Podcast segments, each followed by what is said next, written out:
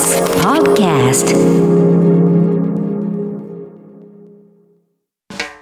TBS Radio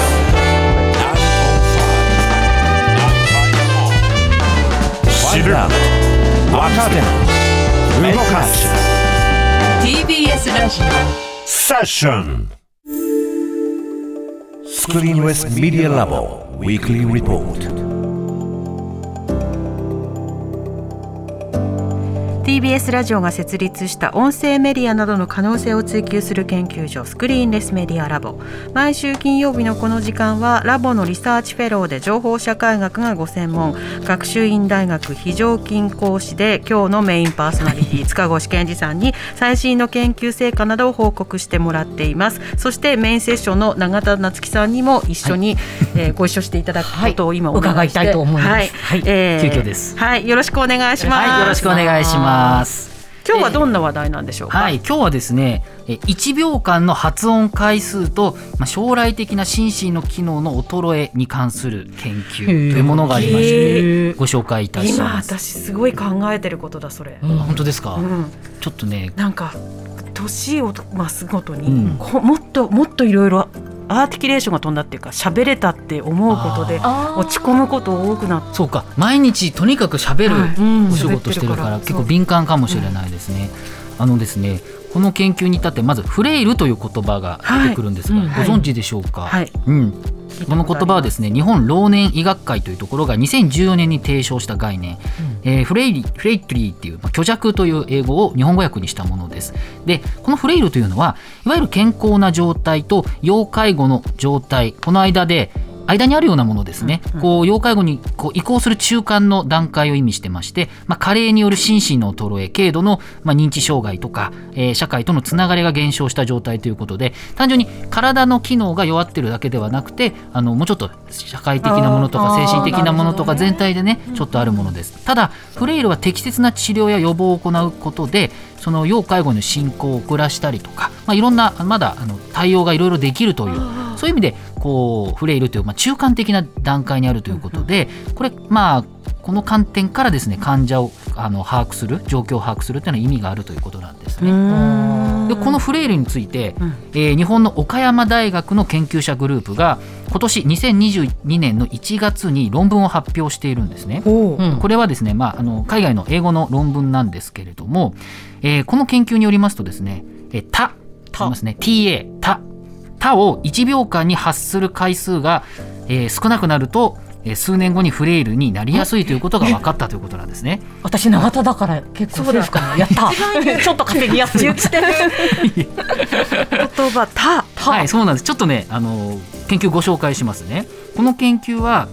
えー2017年から2021年に岡山大学えー岡山大学病院よ予防歯科クリニックを、えー受診した、まあ、フレイルではない健康な60歳以上の、えー97名男性34人と60、えー女性63名を3名を対象にして、まあ、いろんなあの口の中の検査です、はい舌の細菌数とか口の中の水分、咀嚼能力嚥下能力とか、いろんな調査をしたんですね。その中の一つで、えー健康くんハンディっていうですね健康くんのあの健康の甲が口。あなってる。健康の口で健康。のものなんですね。っていう、まあ、航空機能を検査するツールがこれ色用のもので、なんか英語で書いてあって調べたら3万いくらするちょっとまあだから業務用というかそういった専門のものみたいなんですけれども、ね。はい。そのツールを使って1秒間どのくらい発音できるかっていうのを、まあ、詳しく調べたんですね。簡単に言うと「パ」と「タ」と「カ」PA、TA、KA これあのそれぞれこう口運動する場所がちょっと違うんですよね。前の方とか下の後ろの方とかちょっと違うところがあってこれの状態をまあチェックしていると。でこの調査から2年後97年の被験者のうち健康な人は63名、えーフレイルと診断された人は34名という34人になったわけですけれども、えっと、いろいろ検すあの分析してみ見た結果ですねこの研究者たちが。「た」の発音が2年後のフレイルになる状態と関連が深いことが分かったんですね。どういうことかというとまずあの健康な人が2年後も、まあ、健康だったというわけですね、うん、その調査をして最初健康で2年後も健康だった人は1秒間に平均して6.3回「た」と発音できた「たたたたたたた」と言えたということなんですね。うん、なんですけれども2年後にフレイルに陥った人はフレイルになった人は5.9回しか発音できなかったっていうことなんですね。へえ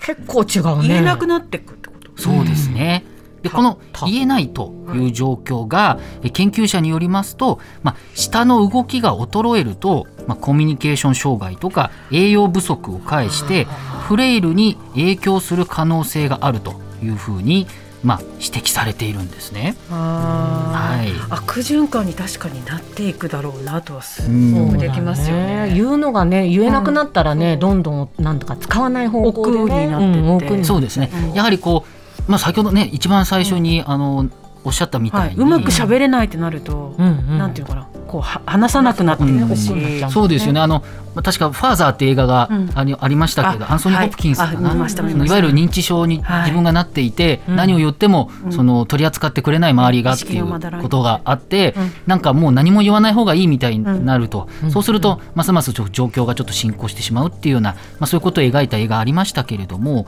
あの言葉でもですねやはりこの「た」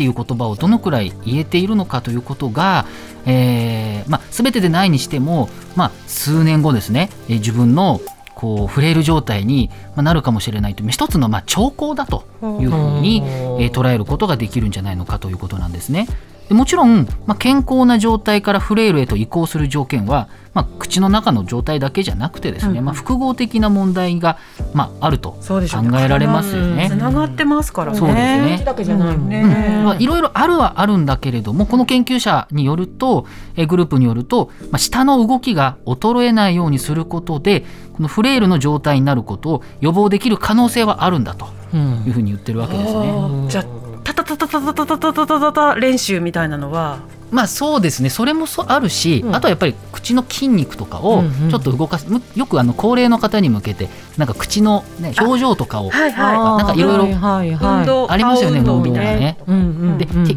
おまあ僕が考えるのは、うんおそらくその発音できたできないということよりもまあそれも大事なんだけれどもその喋れないという感覚がなんとなく無意識のうちに出てきて喋るのが億劫になるみたいなことが心身ですよね。まさに身体と精神的な先ほど申し上げたようなことに、まあ、ちょっと関連してきてどうしてもちょっと防ぎがちになってしまうと。そうするとフレイルっていう状態になって進行していくとまあそのいろんな、えー介護だったりいろんな状態になっていくということでなかなかこうねうんそれあると思う。あでも、うん今ね、うん。塚越さんのお話聞いてて私聞く側の態度っていうのもすごい影響するなと思って、うんあのうまく喋れてないとその方が思ってたとしても聞く方が面白がって聞くと喋れてると思っあていい循環が起こるじゃないですか。わかるあれなんですよねねリモート講義で画面に向かって話す辛さがそれよ。確かにそうですよね。そうなんですよ。あいいリアルそうですよね。話を長井さんから聞けたあの長瀬さんとか本当授業中なんか張り合いないです。そうそう張り合いないし。伝わってるの？みたいな。そう。しかもなんかやっぱりそのリモート講義ばかりで小さな声でマイクに向かって話してるとなんとなく元気出ないしななんかしょぼくれてる感じになっちゃいますよね。ンすごい大きいですよね。そうなんですよ。うん。うん。だからまあそういう意味だと、まあなんて言いますか。あのまあこうね人とコミュニケーションいっぱいとって、たくさん、うんうん。まああの口を動かしたりとか、うん。人に会うっていうのが、うん。まああるといいのかなとねちょっと思うわけですね。ねねなんかなんて言うんだろうな。やっぱ会話ってうんうん。お互いで成り立ってるから、なんか一人だけが塞ぎ込まないようにするためには、誰かの力ってすごく大きいですよね、相互作用だからね、うん。そうコミュニケーションですよ本当に、確かにね。そういう意味であのまあ相手がいるってでっかいな、うん。ね。だね。言語情報を介していろいろな話をすると、うんうんうん。うんやっぱた楽しいと言いますか、そうああのの通じてるっていう感覚が欲しいから会話をするから、そうですね、うん。なのでまあこれはそのフレイルの話でその他を6 6.3回と5.9回っていうのは、うん。多分個人じゃちょっと難しいと思うんですよ。これね。あのこれは本当に学術の研究なのでこういうことになってるわけですけれども、うんうん。多分ご自身ではなかなか難しい判断は難しいのかなと思うのでまあなんとなく自分の中で少しこうちょっと違和感を感じたらなるべくコミュニケーションをするようにしていただくということがいいし、まあ、あるいはこうお若い人は逆に自分の親とかねそういう人たちと話すっていうことを電話でもいいのであのたくさんこう。考えていただければいいんじゃないのかなというふうに思っております。聞く方も噛んだとか言わずに受け入れますだね。ね。はいお願いします。えー今日の報告はインターネットのメディアプラットフォームノートでより詳しく読むことができます。放送終了後に番組サイトにリンクアップしますのでぜひご一読ください。塚越さんそして永田さんはいありがとうございました,、来週もよろしくお願いします、スクリーンレスメディアラボウィークリーリポートでした。TBS Radio 905 954発信型ニュースプロジェクト。セッション